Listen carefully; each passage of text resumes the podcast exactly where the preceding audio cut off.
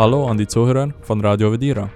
Mein Name ist Brian Platt und beim letzten Mal haben wir gesehen, wie der Apostel Johannes davon spricht, wie sehr Gott uns geliebt hat, dass er seinen einzigen und geliebten Sohn sandte, damit er anstelle von allen Gläubigen sterben sollte.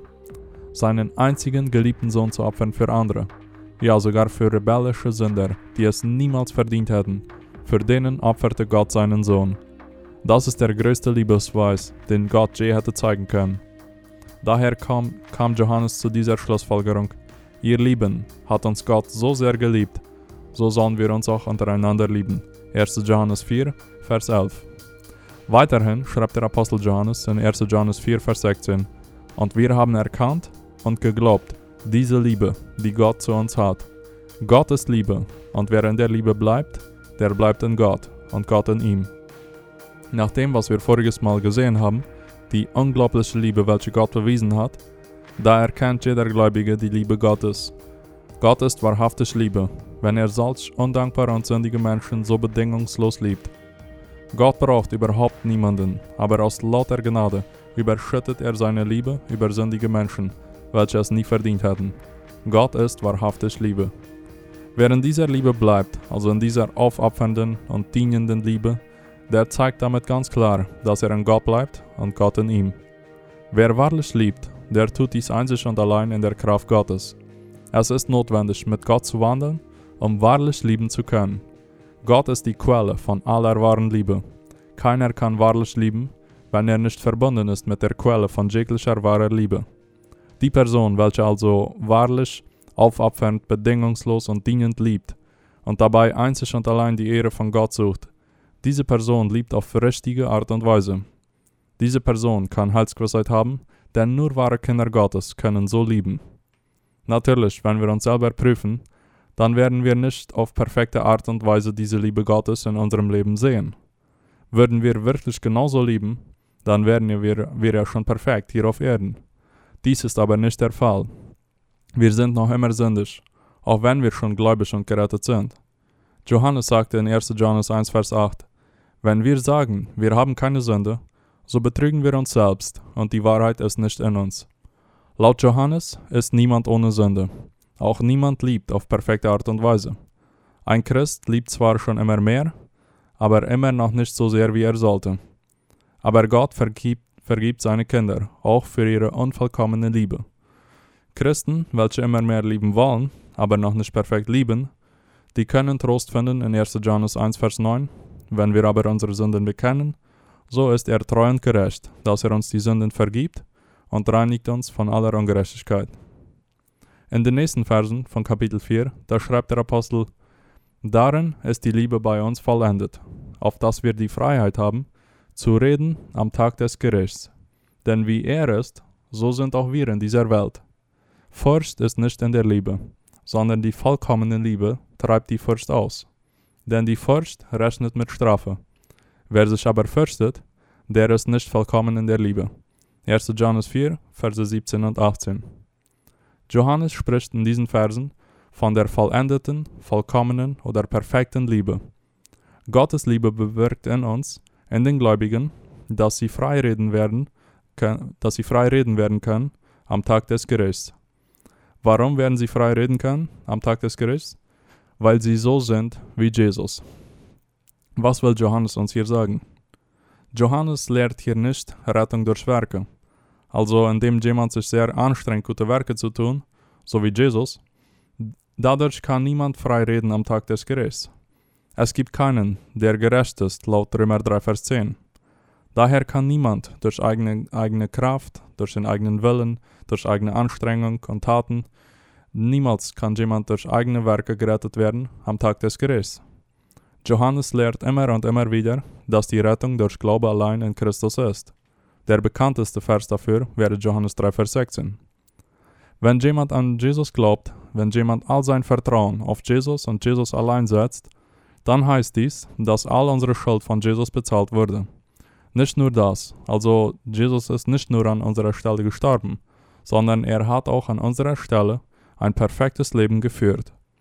Hätte Jesus nur für uns sterben brauchen, hätte Jesus nur für uns sterben brauchen, dann hätte er können, als erwachsener Mensch, mit einer Wolke vom Himmel kommen, schnell sterben am Kreuz und das war's. Dies war aber nicht der Fall. Jesus kam in die Welt als Baby, lebte hier auf Erden für Jahre, hat alles erlebt und erfahren, was wir sündige Menschen durchmachen. Jesus wurde versucht von Satan und so weiter. Während sein ganzes Leben hier auf Erden hat Jesus immer nach dem Wohlgefallen von seinem Vater im Himmel gelebt. Er hat Gottes Gebote perfekt befolgt und eingehalten.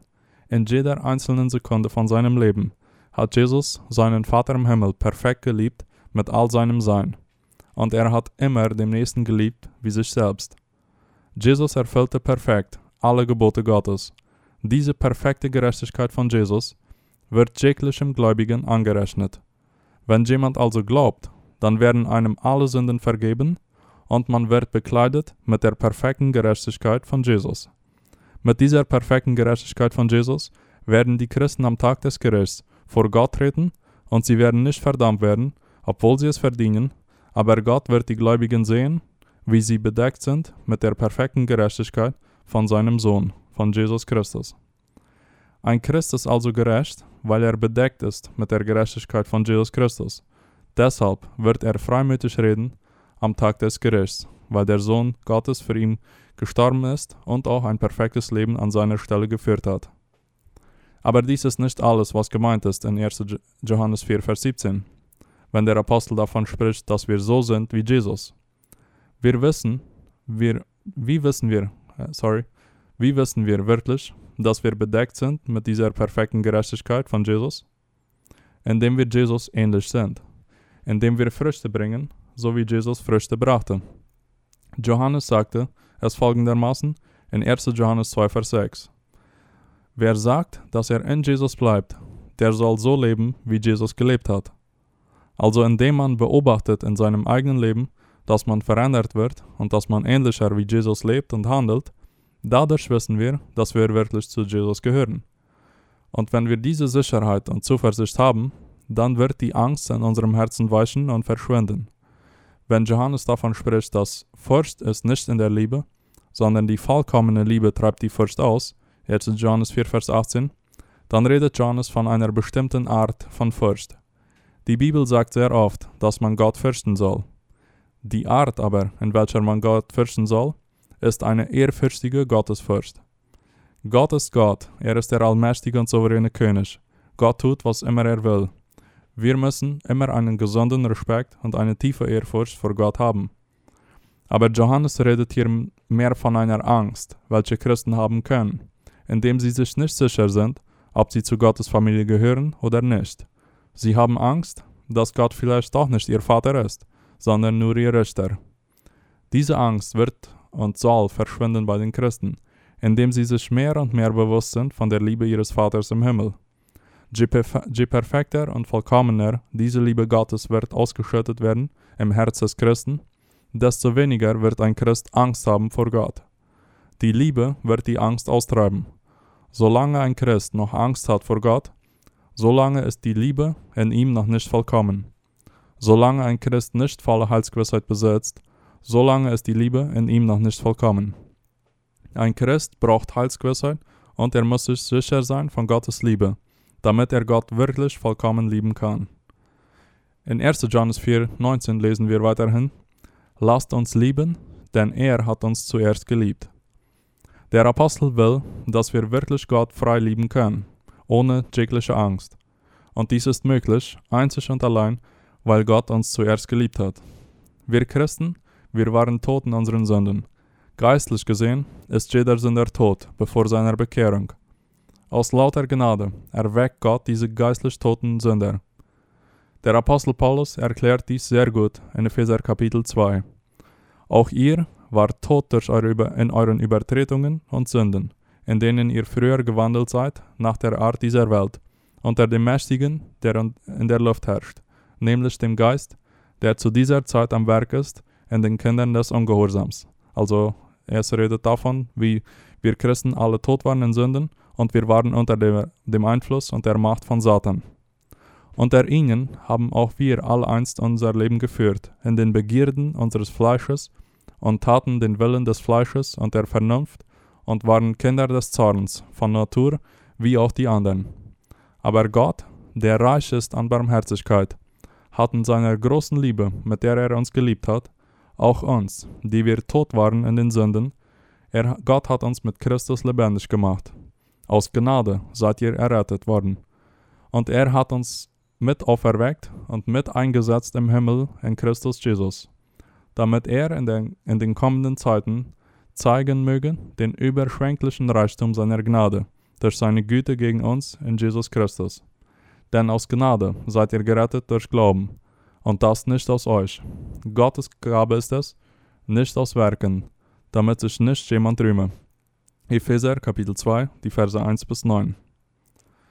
In den letzten Versen, in den letzten zwei Versen von 1. Johannes, da lesen wir, wenn jemand spricht, ich liebe Gott und hasst seinen Bruder, der ist ein Lügner. Denn wer seinen Bruder nicht liebt, den er sieht, der kann nicht Gott lieben, den er nicht sieht.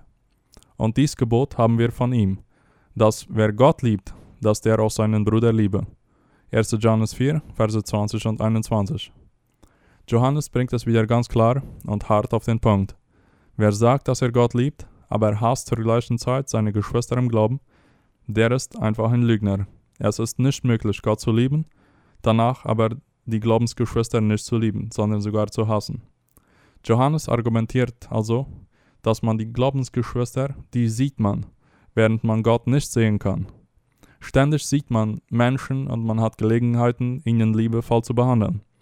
Gott sieht man nicht in physischer Form. Deshalb ist es schwer, wirklich Gott zu lieben. Denn man vergisst den unsichtbaren Gott sehr leicht. Wer also behauptet, das Schwerere zu schaffen, der müsste sicherlich das Leichtere auch schaffen. Es macht keinen Sinn, zu behaupten, Gott zu lieben, was schwerer ist, dann aber nicht die Brüder zu lieben, was leichter ist. Die Glaubensbrüder sieht man, die kennt man, man ist familiär mit denen, man kann sich mit denen unterhalten, man kann sie umarmen und so weiter. Daher ist es leichter, sie zu lieben, wie einen unbekannten und unsichtbaren Gott. Liebe zu Gott und Liebe zu Glaubensgeschwistern müssen immer beide vorhanden sein. Es gibt keinen Christen ohne die Liebe zu Gott und zu dem Nächsten. Diese Person ist es, welche diese beiden Arten von Liebe hat. Diese Person liebt wirklich und äh, wurde wirklich von Gott zuerst geliebt. Möge Gott uns ein Herz aus Fleisch geben, mit welches wir wirklich lieben können, sowohl ihm wie auch unsere Glaubensgeschwister. Und wenn wir uns sicher sind, dass Gott uns geliebt hat und gerettet hat, dann mögen wir ihm ewig danken und preisen dafür, dass er uns zuerst geliebt hat. Auf Wiederhören.